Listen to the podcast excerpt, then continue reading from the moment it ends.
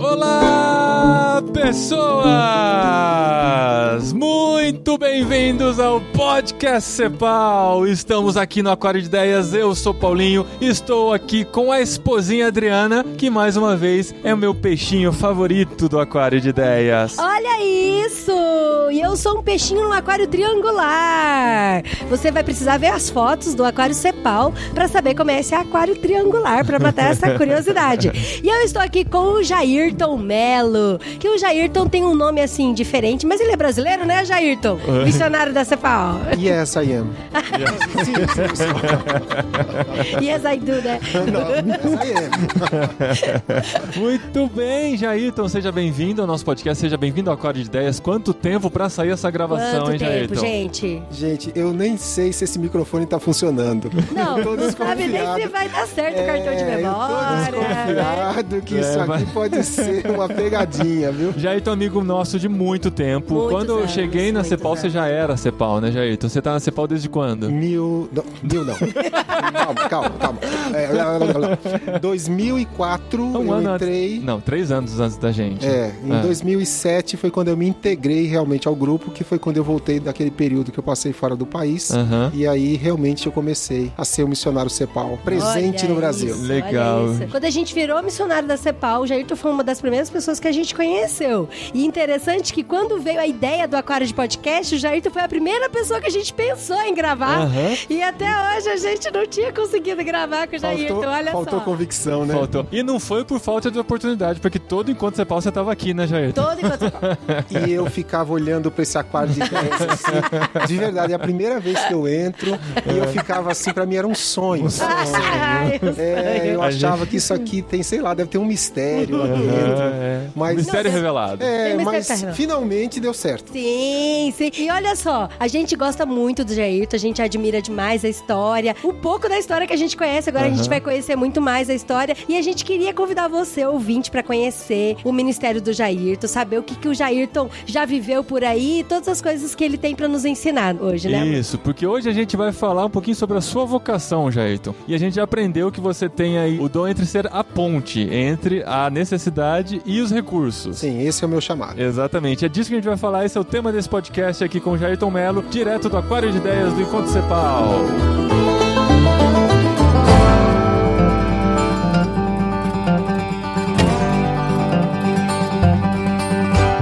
Muito bem, Jairton, a gente se conhece de se encontrar bastante em encontros Cepal, em outros eventos, em retiros da Cepal. A gente sempre conversa de muitas coisas e as pessoas às vezes comentam: Nossa, o Jairton tem uma história tão legal de vida e eu não conheço a sua história de vida. De onde saiu Jairton Melo? Quando você era pequeno, lá aonde, né? No Quando eu Ipiranga. era, quando eu era assim, lá em Barbacena. né?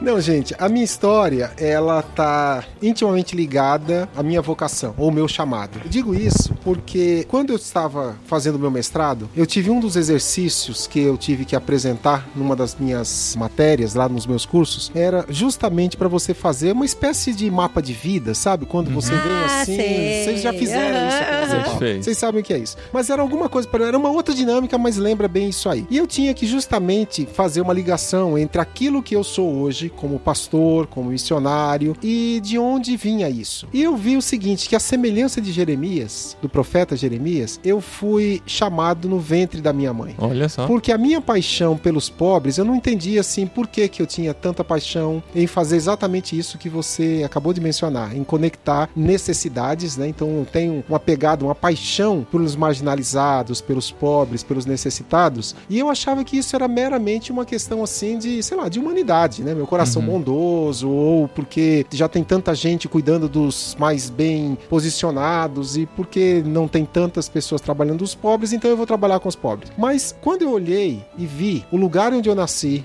o contexto onde eu nasci e a trajetória do meu ministério, eu falei assim, faz sentido. Deus me chamou e Deus me preservou para isso. Eu nasci numa das maiores favelas da cidade de São Paulo, quando os meus pais, depois de terem casado no Nordeste, em Recife, eles arriscaram a vida em São Paulo e minha mãe, vindo com meu pai, que já havia estado em São Paulo, ela sabia que ia morar em algum lugar em São Paulo que meu pai havia arrumado, mas ela não sabia que o lugar era a favela da Vila Prudente. Hum. Para quem Olha é de só. São Paulo, para quem já passou ali na Avenida Amelo, na Sei, Vila Prudente, aham. conhece que essa favela tá lá até hoje. E na década de 60, ela era a maior favela do Brasil. É do mesmo? Brasil não, de São Paulo. De São Paulo, De São Paulo. aham. E justamente foi lá que eu nasci e me criei lá até os 9, quase 10 anos de idade. Então a minha lembrança da minha primeira infância era justamente brincando, correndo naquelas vielas, correndo no meio daquela Dos da- das- córregos. dos córregos, da suj... brincando na sujeira, Aham. brincando no lixão, assim, eu tenho lembranças assim muito muito queridas. É, eu sei que hoje, né, fala, como assim? Mas era minha Era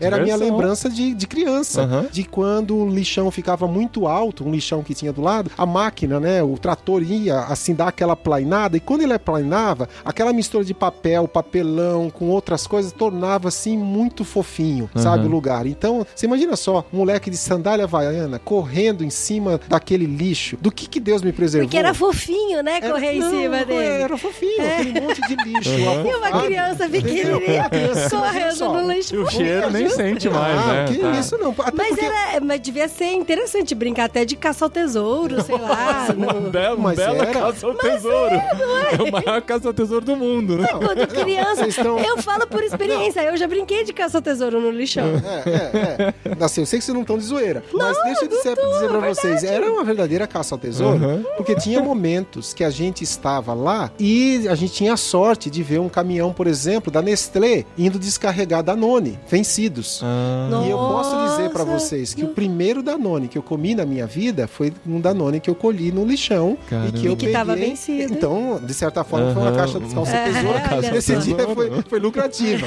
esse dia você encontrou Esse um. dia foi lucrativo. Então, a partir daí, eu comecei a ir pra ver se tinha. Caramba, mas foi coisa. exatamente isso. Bom, mas aí o que aconteceu? Pela misericórdia de Deus, bondade dele e também muito esforço dos meus pais, a gente saiu para um bairro periférico de São Paulo, onde eles moram até hoje. E estando lá, eu estudei, fui chamado para o Ministério Pastoral, acabei indo também para o seminário, morando lá, casei. Quando eu casei, eu saí de lá. Saí de lá, fui pastorear como pastor assistente da Igreja Presbiteriana do Ipiranga. E claro, pastor jovem, recém-formado, chega na igreja, eh, geralmente dão assim os ministérios que são menos, Aham. como eu poderia dizer, menos apelativos, Sim, né? sim. Eu não fui logo para missões, eu não fui logo assim trabalhar com, sei lá, alguma coisa mais sofisticada. Me deram para cuidar dos pobres, né? Cuidar da mesa diaconal, cuidar dos projetos sociais. E eu fui com muita alegria, porque eu sei falar a linguagem desse povo. Eu sei o que é você ter uma criança que vive no limite das suas possibilidades. Então, para mim era muito comum sair para fazer visitação em cortiços, me solidarizar com uma mãe que tinha uma criança que estava precisando de remédio e não tinha. Então, foi muito gostoso esse tempo meu, no início do meu ministério pastoral. E você se identificava com todos eles, né? Você Não, pra mim não era aquilo. difícil. Falava e, e se colocava no lugar, né? Muitas Muito, vezes. muito. Por compaixão. e- Muito. Muitas situações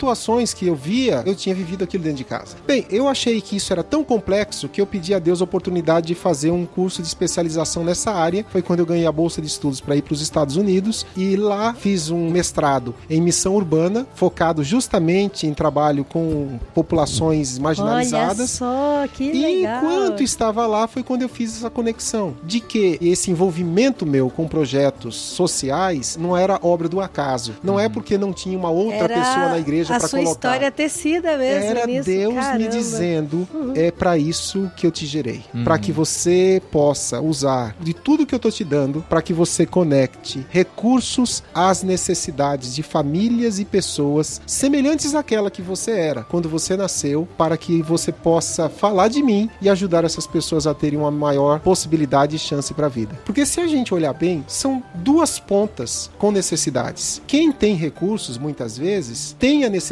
também de se aproximar, que se tem um coração bom, se tem um coração realmente tocado em prol da bondade, de Uhum. ajudar o próximo, que não obrigatoriamente eu tô falando de um evangélico, eu tô falando de pessoas, às vezes, endinheiradas, né? Aham. mas que não sabem como se aproximar de uma pessoa carente, de uma família necessitada, ou mesmo de alguém passando por algum tipo de apoio puro, seja ele até mesmo emocional. Uhum. Existe um, um fenômeno, ou eu diria assim, um, um comportamento que é clássico, que é o que a gente chama da intangibilidade da pobreza. A pobreza, ela é intangível, ela é assim inimaginável para quem nunca foi pobre, Uhum. para quem nunca experimentou verdadeiramente algumas situações limites. Essa é uma das razões pelas quais a grande maioria dos doadores, dos recursos que são doados no Brasil para o terceiro setor, para causas sociais, eles não vêm dos milionários, eles não vêm dos ricos. Uhum. Em volume financeiro, ele vem da classe média, da classe B, C e D. Uhum. Até a própria classe D são Olha mais isso. compassivos e Uhum. generosos do que a classe A, porque a classe A ela sempre dá uma justificativa lógica pela qual as pessoas são pobres. Uhum. São pobres porque são É meritocracia, né? Porque não Uhum. se esforçaram o suficiente. Isso que eu queria puxar um link aqui, vou tentar me expressar, eu vou ver se a gente consegue desenvolver algo nesse sentido. Você nasceu numa família bem pobre, bem humilde, passou por necessidades, passou por privações na sua infância, até que assim Deus foi abrindo as portas. No que você percebeu, você estava nos Estados Unidos estudando e com oportunidades de ficar por lá e ter uma carreira ministerial lá e ganhar em dólar e viver muito bem. Só que alguma coisa te trouxe de volta. E você não chegou lá e pensou, olha só, aquelas pessoas que contam a história, né? De onde eu saí, o caminho que eu percorri agora como Porque que eu consegui eu chegar no sucesso. é.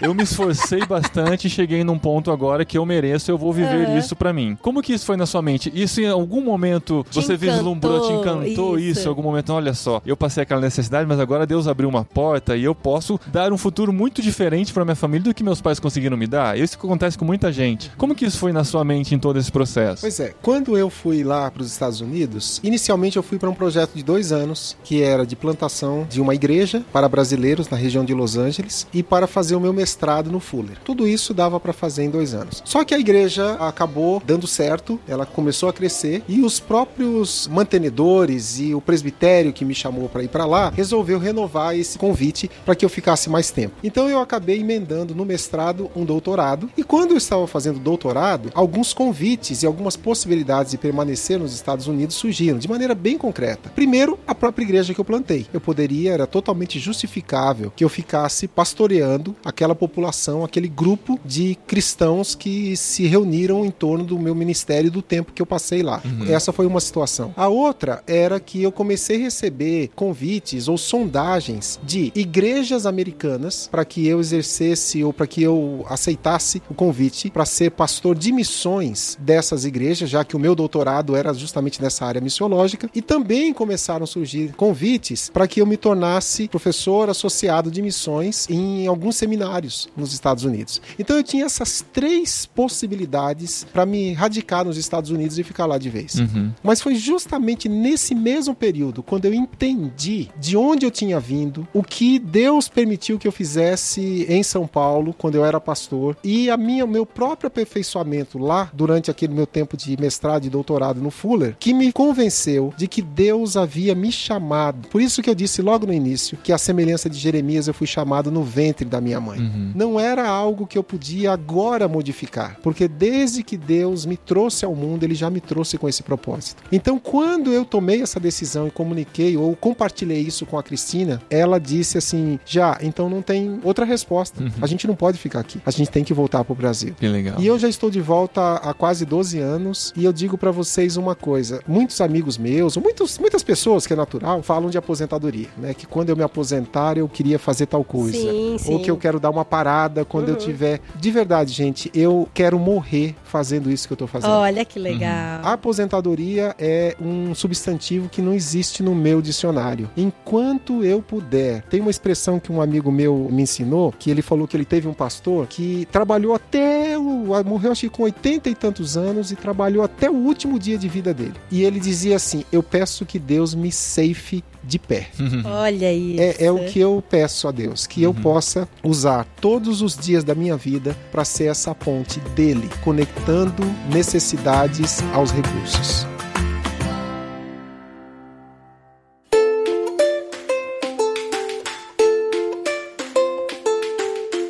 Como que as pessoas que não vivem, porque você falou da tangibilidade, né? Sim. E as que não são tangíveis, assim, existe alguma forma de trabalhar, de colocar amor ao próximo no sentido de compaixão? Porque tem outra coisa que a gente religação. fala muito aqui, já Aham. usou como exemplo, aquela coisa que alguns pais fazem pra criança começar a valorizar o que tem. Pega e vai levar no orfanato, vai levar na favela pra mostrar às pessoas que não tem pra poder valorizar o que tem. E às vezes a gente acha que é acha isso. abominável. Sim, já vamos deixa falar aqui logo a gente de acha cara. abominável. A Ou seja, nunca- eu nem posso então Não contar pode nenhuma dar esse experiência exemplo. dessa Não. porque Vai vocês pegar não mal. gostam. Então vocês vão editar essa parte da gravação, mas tudo bem.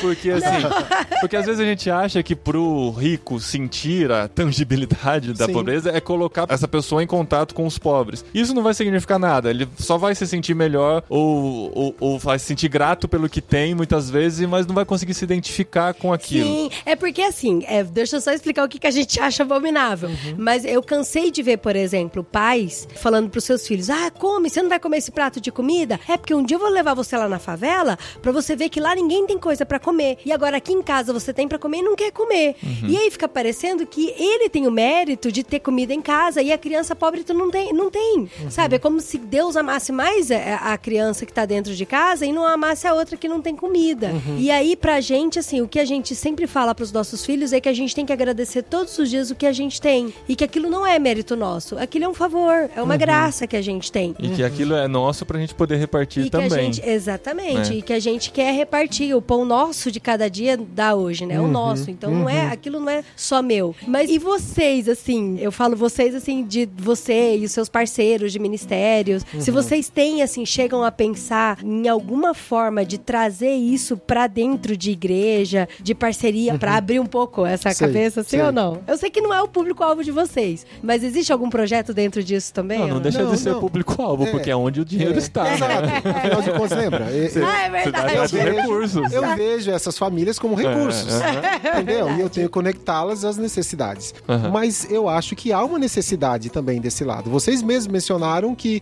é, o pai querendo fazer com que o filho valorize aquilo que tem, tem que olhar na pobreza. Eu acho que tem uma diferença. Isso que vocês mencionaram é o que a gente poderia dizer assim como sendo um turismo. Aham. Entendeu? Isso. Fazer turismo Aham. na pobreza. É. Então, Ai, é, é- isso aí é, é- é abominável. É abominável. Entendeu? Isso é abominável. É como parece até os repórteres de algumas emissoras de televisão que estão indo lá, a senhorinha lá, o senhorzinho tá com água até o peito, né? E eles ali dizendo em ter coragem de perguntar pra ele: o que, que a senhora tá sentindo agora? É. Na sua casa, É, né? Debaixo é. da água. Não, qual é a resposta que você É, daria? eu tô né? super satisfeita. É, Dá mas- muito isso. Mas, É. mas aquela Olha, a emissora. senhora perdeu tudo isso. E qual é o sentimento de ter É, perdido tudo? O que, que a É senhora umas quer dizer assim, aqui pra né? nós, né? Aham. Ela podia dar um palavrão, xingar o cara, Não que seria é? bem tolerável. É, Vai ver que eles iam editar se fizesse É. isso.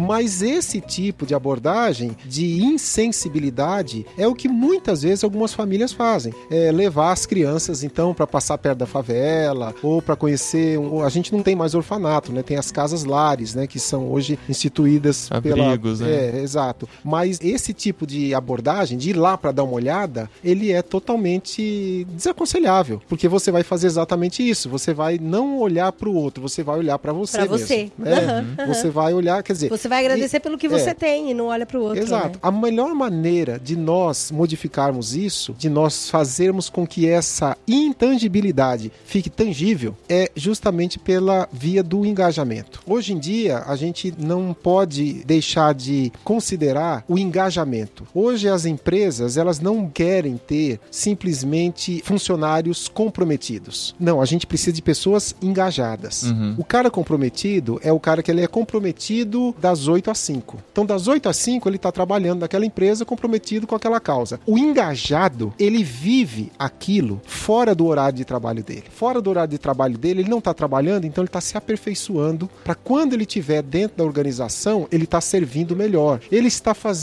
propaganda, ele está divulgando. Então, o engajamento é maior do que o comprometimento. Uma família engajada, ela vai gerar filhos engajados nas causas sociais. Muitas vezes a gente quer que os nossos filhos sejam melhores do que nós, Uhum. mas só que eles precisam do nosso exemplo. Então, na maneira como nós nos aproximamos, na maneira como nós tratamos, por exemplo, as pessoas que trabalham na nossa casa. Por exemplo, eu faço isso e eu conheço algumas pessoas, geralmente pessoas que trabalham com causas causas sociais são assim: a pessoa trabalha na sua casa e se ela trabalha na sua casa como faxineira ou passadeira ou se ela está fazendo algum tipo de trabalho que você precisa da ajuda dela, para muitas pessoas é vantagem que aquela pessoa permaneça naquela posição, trabalho manual, o tempo que for necessário. Agora, uma família engajada, ela vai. Se você tá dentro da minha casa, você vai ter que sair daqui melhor Uhum. do que Que você legal, entrou. que legal. Então, por exemplo, a minha, só pra citar, a moça que, a nossa diarista que vai de 15, de 15 dias lá em casa, o sonho dela era ter carteira de motorista. E ela dizia que ela não ia conseguir porque ela era muito burra, porque ela não consegue Ai, aprender. não. E eu sempre dizendo pra ela, você vai aprender, você vai aprender. Bem, ela tomou coragem, fez a matrícula. Ela levou três anos pra Uau. completar o curso. Ela reprovou duas vezes, teve que renovar duas vezes, mas eu sentava do lado dela pra fazer aqueles testes do Detran pra que ela pudesse Que legal, é, Jair, passar. E ela passou.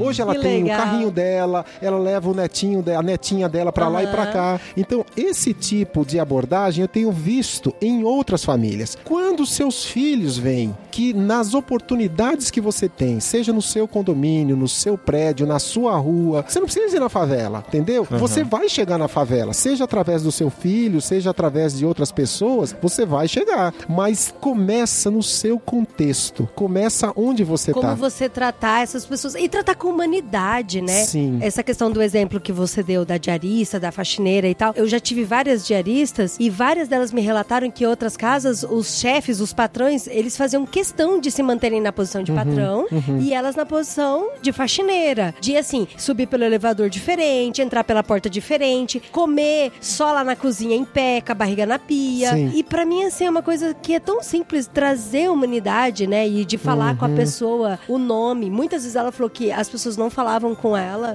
de assim, deixar lá na cozinha tudo, se falar por bilhete, ou só É. a mulher da casa ia lá falar com Ou ela. aquele lance, ela almoça na cozinha e a gente almoça na sala.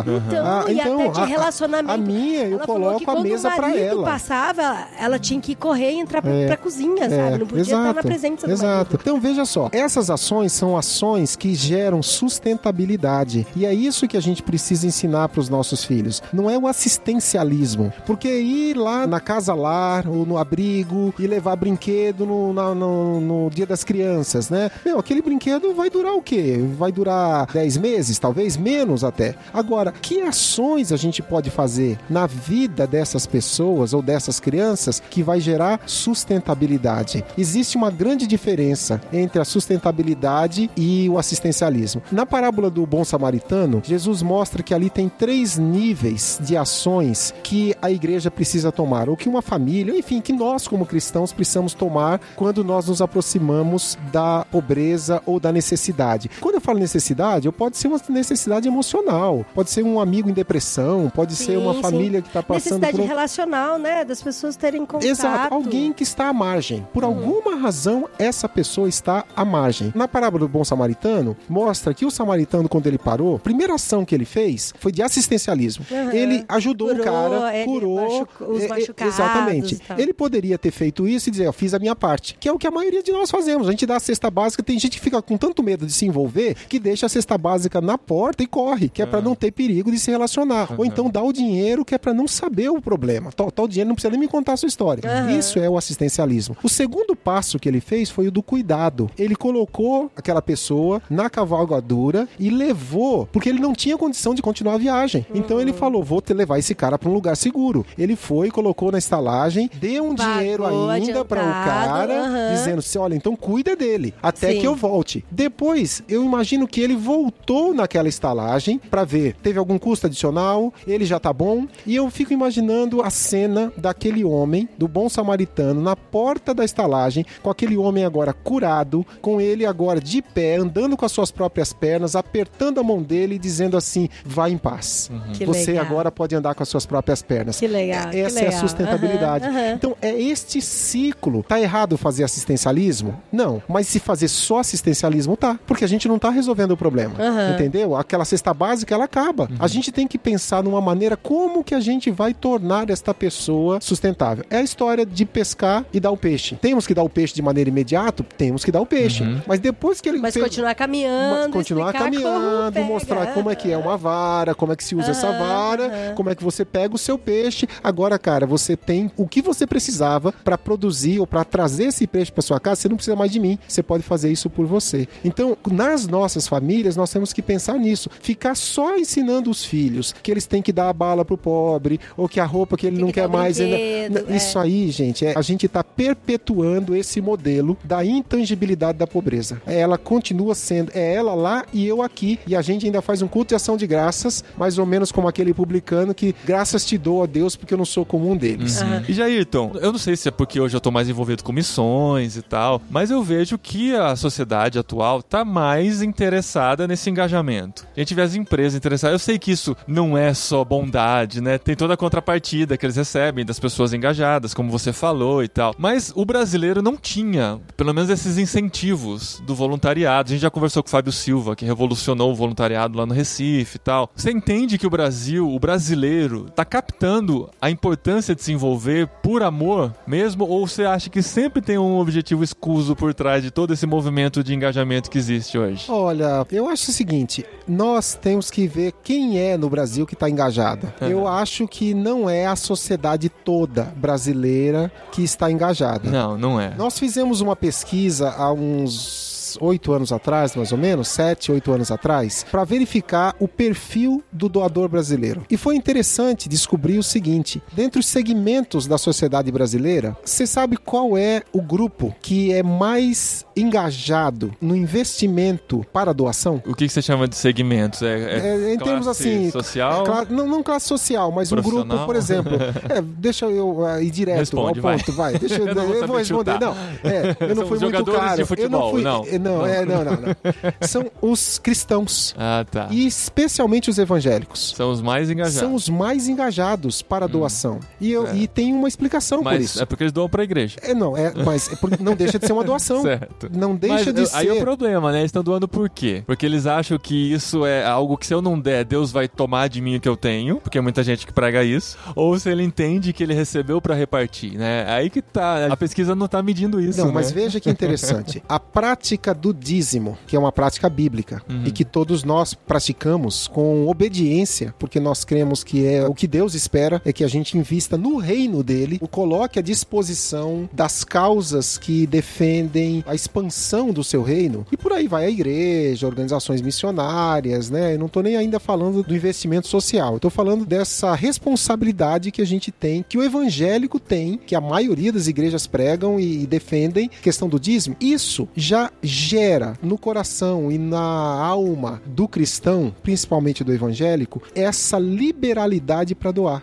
As pessoas que fazem regularmente isso, elas são mais sensíveis a qualquer causa que se apresentar diante delas do que outras pessoas. Pessoas que não fazem o uso ou que não têm a prática do dízimo sempre vão justificar, sempre vão dar alguma desculpa do porquê que elas não doam. Elas podem ganhar até mais do que a dona Mariazinha, que ganha um salário mínimo de aposentadoria e ela leva lá 99 reais, né, dos 990, 950, sei lá, do salário mínimo, ela leva a porção dos 10% ali. Essa dona Mariazinha e mesmo o empresário que ganha 90 mil reais e que dá 10% do que ele ganha para alguma causa ou que ele entrega isso na igreja, essas duas figuras vão ser mais sensíveis para qualquer apelo social de responsabilidade com alguma causa do que pessoas que ganhem o equivalente a elas e que não fazem a prática do dízimo. O dízimo ele já acaba sendo uma preparação para o nosso coração para que a gente certo possa doar. desapego, né? Exatamente, é esse desapego. Isso então já assim, não é meu, eu já tô passando pra frente. Exatamente, e eu não morri, eu Aham. não fali, eu não quebrei, entendi. eu não passei fome, porque eu abri mão dessa porção. Então eu posso abrir mão de mais uma porção, Uhum. de mais 1%, ou de mais 100 reais, ou de mais mil reais. Então essa prática, ela acaba abrindo, amolecendo o nosso coração e a nossa mente para que a gente possa atender chamados. Então, eu, por isso que eu digo assim, será que é toda a sociedade? Eu acho que não. Mas há um crescimento. Há um crescimento. A gente vê mais envolvimento muito por incentivo das próprias empresas, né? Que as Sim. empresas acabam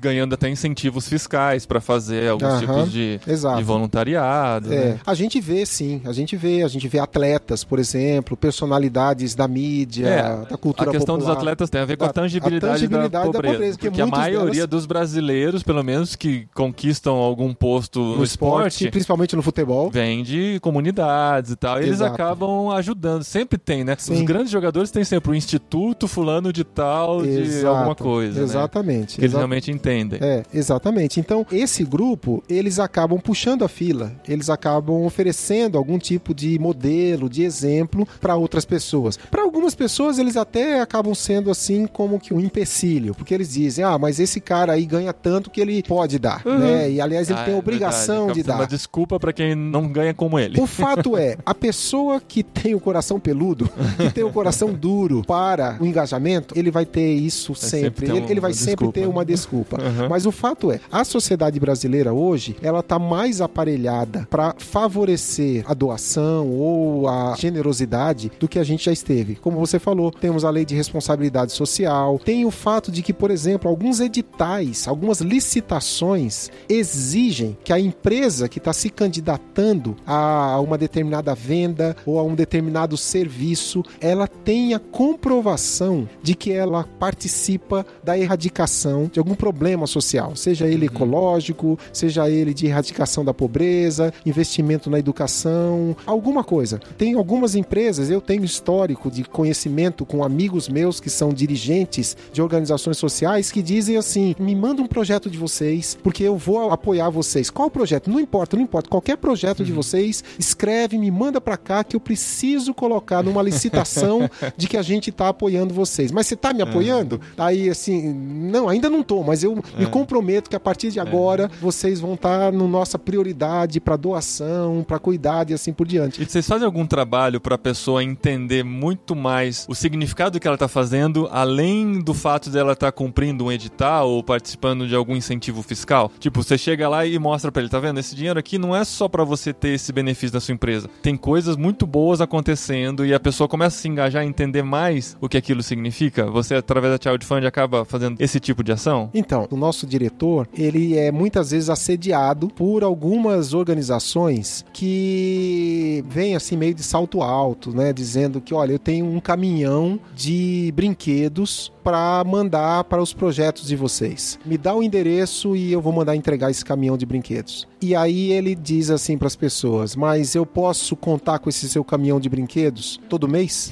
aí a pessoa fala: "Não, não, é uma ação que a gente fez aqui." Aí Os funcionários então, doaram. É, os funcionários doaram, né? Agora eu não sei o que fazer com É, eles. Exato, e eu preciso colocar isso em algum lugar. E a sua organização foto, né? é, exatamente. Aí ele diz: Não, muito obrigado, eu não quero o seu caminhão de brinquedos. Olha só. Porque esse seu caminhão de brinquedos ele vem uma vez, eu vou entupir as crianças de brinquedos durante uma única vez. Esses brinquedos vão acabar, elas vão ficar depois com saudades e não vai ter um outro caminhão de brinquedos para ir lá e alimentar os sonhos delas. Uhum. Então, esse tipo de ação que não gera sustentabilidade, a gente não apoia. Se você quiser transformar esse caminhão de brinquedos num valor financeiro que a gente possa aplicar nas nossas causas, onde estiver precisando mais, eu aceito. Agora, em espécie, um caminhão de brinquedos, muito obrigado. Procure uma outra organização para doar e, e a gente passa a vez. Então, o princípio é esse. Nós procuramos parceiros que queiram andar conosco no que a gente chama de aliança estratégica. Nós não vamos fazer uma única ação.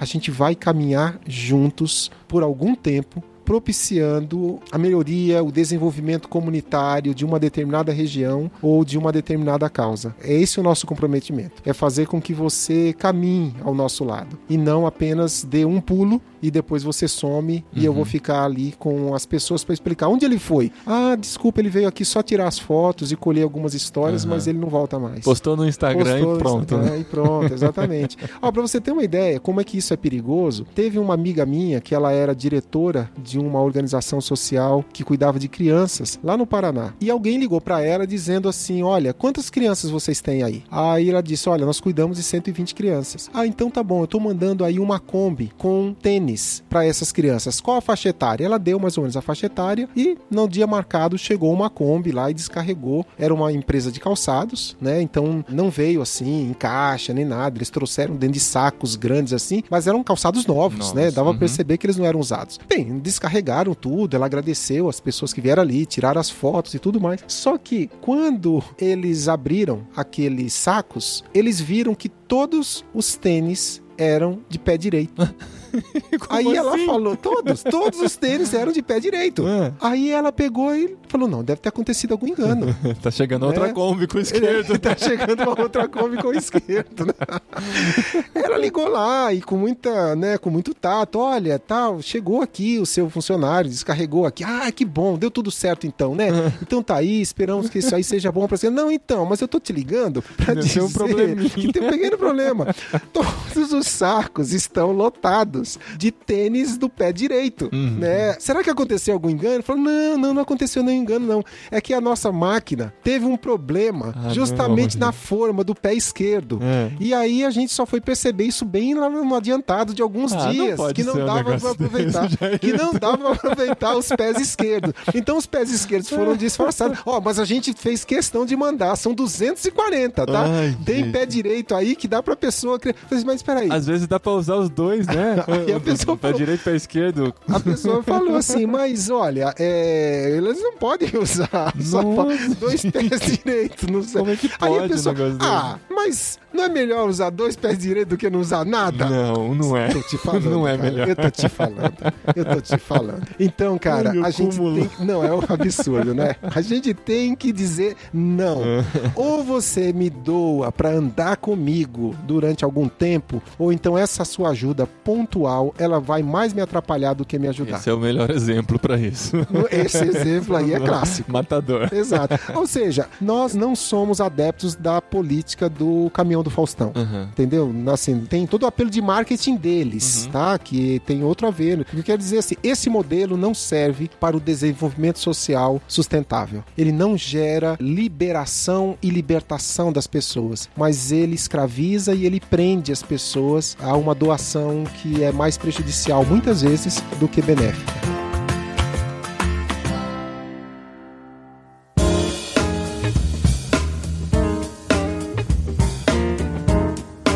Pessoal, tem barulho aqui, a gente tá no aquário, a gente tá na porta da entrada principal aqui da plenária, então tem música, tem gente passando, e esse barulho a gente vai assumir durante todas as gravações aqui do Aquário de Ideias, tá bom? E eu não quero terminar esse programa sem falar uma coisa muito importante, que muitas vezes a gente trabalha com o pobre, da gente doar e a gente dar, e fazer não só o assistencialismo, igual você falou, pensando mais no outro, de que eu tô ajudando o outro, mas quem faz sai muito transformado. Uhum. É uma transformação transformação assim muito grande, é um movimento muito grande que acontece no coração da pessoa. Uhum. E eu lembro que uma das nossas conversas, a gente tava falando por que, que tem muito jovem, muito adulto, muitas pessoas que se sentem vazias e muitos cristãos mesmo, assim, que às vezes as pessoas têm aquela frase, né, que fala que tem um buraco dentro de você do tamanho de Jesus. Não, mas tem gente que tem Jesus já dentro desse buraco uhum. e ainda tem buraco, né? Sim, sim. E às vezes eu penso assim, será que não é a falta desse olhar pro próximo, da compaixão, de você caminhar junto e se oferecer e se doar. Então, assim, o que eu tô querendo falar é que não é que você tem que olhar pro próximo, mas pensando em se encher. Uhum. Mas quando você olha pro próximo, você se enche. É, é, uma coisa muito louca, sim, assim. Sim, Um dos missionários da CEPAL, que já foi nosso diretor, antes de vocês e antes de eu chegar também. Na verdade, ele fez é, aquele curso nosso, né, de entrada na CEPAL, chamado Conhecendo a CEPAL. O Ricardo Duncan fez para mim e pra Cristina quando ah, a gente morava lá nos Estados Unidos. Foi ele que nos apresentou a CEPAL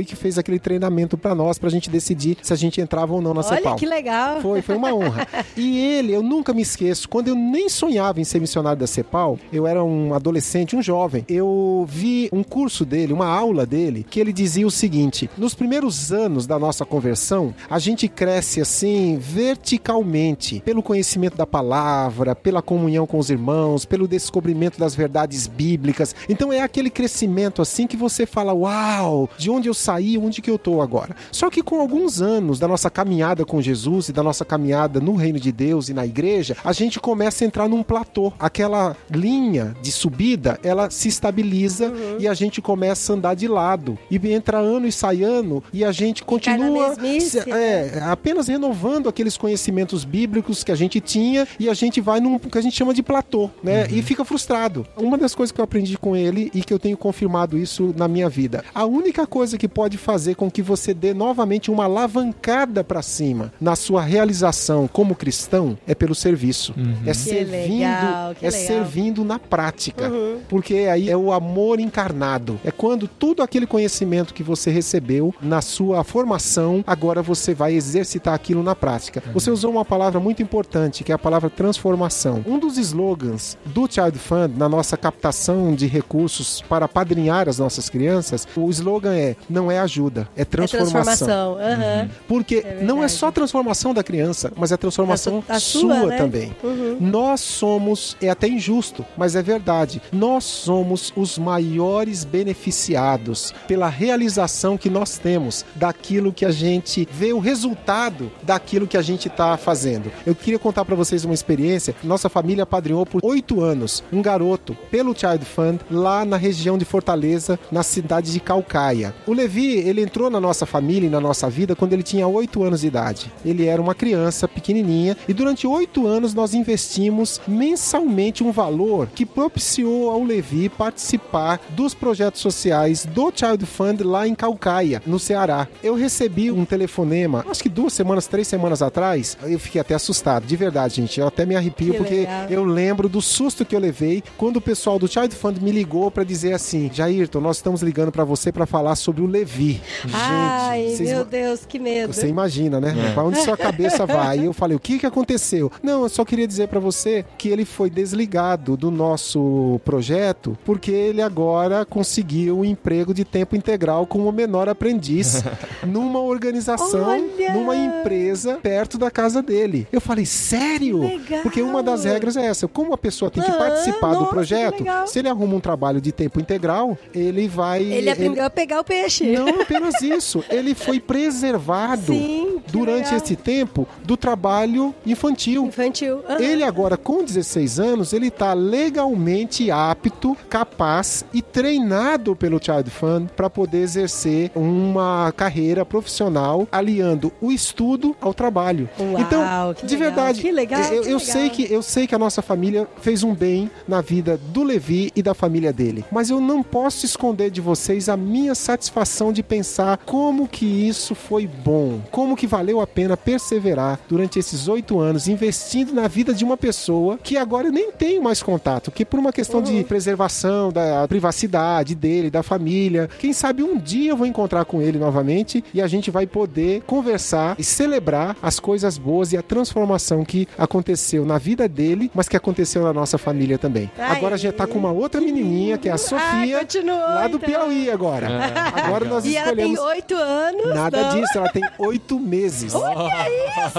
Olha só, que alegria. A gente vai poder então, caminhar com ela pelo menos uns 15 que anos. Legal, aí. Pelo menos, legal. quem sabe até mais. Uhum. A pequena Sofia que agora legal. é a nossa afilhada. E Jairton, então, pra pessoa conhecer melhor, a gente falou muito da Child Fund aqui, né? Esses termos em inglês, porque é uma missão internacional e tal, que significa... Que significa fundo para as crianças. Fundo para as crianças. Child Fund. Exato. E como que funciona essa ONG? Qual que é a proposta dela? O Child Fund é uma organização não governamental de fundo cristão, de base cristã. Ela surgiu nos Estados Unidos há mais de 80 anos, quando na época da Guerra da Coreia, que cristãos batistas, presbiterianos, metodistas, católicos inclusive, se juntaram para socorrer as crianças que estavam órfãs na região, toda aquela região da Ásia foi afetada pela guerra entre o Japão, Coreia e. Mas aí o que aconteceu? Eles foram lá, viram aquelas crianças, voltaram e decidiram que, criando um fundo que na época era de 10 dólares por criança, eles estariam apadreando cada criança com aqueles 10 dólares, enviando esse dinheiro para lá e criando organismos de proteção para essas crianças. Então na época teve orfanato, teve abrigos, teve uma série de coisas. Mas o fato mais importante é que deu tanto certo isso que aquelas crianças que antes estavam sem cuidado, porque os pais tinham morrido na guerra, que estavam desamparadas, agora elas tinham uma organização que protegia, que cuidava, que defendia os seus direitos. Então, esse modelo do apadrinhamento, que foi iniciado lá na Ásia, ele se espalhou pelo mundo e hoje ele está em mais de 60 países. No Brasil, o Child Fund existe há 52 anos e ele funciona da seguinte forma: com a doação de 67 reais, como aquela que eu citei há pouco, uhum. que uh, eu e minha família fazemos para o Levi e agora é para a pequena Sofia, essa ajuda, ela junto com várias outras pessoas e famílias naquela mesma geografia onde aquela criança está, esses fundos são enviados para lá e aí surge ali um projeto social onde essa criança vai ficar inscrita, ela continua com a família, ela não é órfã, só que no contraturno da escola, ela vai para lá e ela recebe orientação para o protagonismo juvenil dela, ela aprende a ser um líder, uma líder, tanto na família como na sociedade. Uhum. Nós também temos programas de proteção contra todo tipo de abuso, seja o abuso sexual, seja o abuso moral, seja o abuso pelo trabalho infantil, pela escravidão infantil, né, para o trabalho infantil. Nós temos mecanismos que ajudam aquela comunidade e a própria família a proteger a criança contra isso. Temos também algumas dinâmicas e algumas das nossas tecnologias sociais que são voltadas para o empreendedorismo, que geram na criança, no jovem, a capacidade de fazer planejamento de médio e longo prazo, que é uma novidade, principalmente no Brasil, nas regiões de maior pobreza. Muitos deles nasceram, cresceram debaixo de uma filosofia do Bolsa Família, que a perspectiva muitas vezes dos pais é o próximo cheque do Bolsa Família que vem no mês que vem. Então, se aquele cheque não vier, acabou tudo. E a ideia não é um Bolsa Família. Não, Esses 67 não, reais não, não vão direto não, para não, não, não, não vão para a mão da criança, não vão nem para a mão vão da família. para os projetos que vão estão trabalhando projetos que vão famílias. cuidar da criança. Então, uhum. estando lá, a gente ensina o empreendedorismo baseado na cultura e nas possibilidades locais. Uhum. Então, a gente vai trabalhar com esses jovens possibilidades de geração de renda baseada nos recursos que eles têm ali, seja voltado para a agricultura, seja voltado para a, a criação de pequenos animais, seja para a questão do artesanato, a produção do artesanato, a questão do próprio turismo, enfim, existem inúmeras possibilidades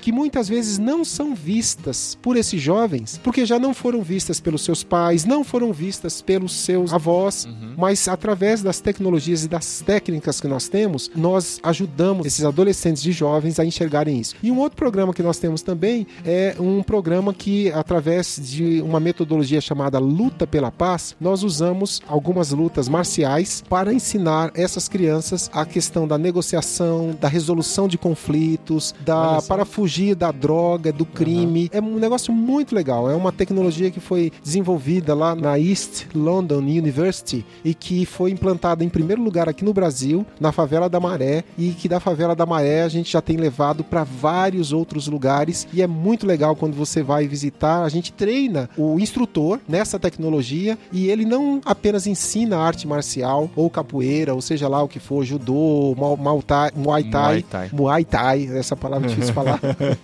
ele não ensina apenas as técnicas dessas uhum. lutas, mas ele ensina os princípios que vão dar a essas crianças legal. a conscientização de como resolver conflitos sem a violência, de como aprender a fazer negociações e de como fugir do crime e da violência. Muito bom, Jairton. Para conhecer melhor, então, o site é bem fácil, apadrinhamento.org.br. Lá você pode escolher a criança que você vai. É aquele esquema assim? Sim, você escolhe exato. a criança, você quer apadrinhar, você vai, você vai acompanhando depois, Isso. vai recebendo algumas você notícias. Recebe, você recebe de tempos em tempos cartas dessa criança. Uma vez por ano você recebe um relatório de aproveitamento e desenvolvimento dela. Olha que legal. Você tem a possibilidade, inclusive, de, se quiser, com um monitoramento, é claro, da, do Child Fund Sim. e da própria ONG, onde essa criança está registrada lá no seu contexto, conhecer, de até mesmo você fazer uma visita para ela, poder se aproximar uhum. mais e ver exatamente a fazer esse contato, então, uhum. com essa situação limite